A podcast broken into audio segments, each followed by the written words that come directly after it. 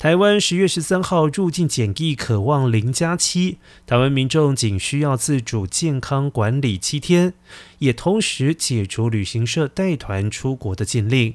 然而，在 COVID-19 疫情爆发的前一年，二零一九年，台湾人到日本旅行的人数约四百九十一万人，远超过第二名的中国四百零四万人次。说日本是台湾人最爱去的国家，当之无愧。因此，即将到来的出国免隔离实施之后，日本将成为台湾人出国旅行的首选，机场将涌现赴日人潮。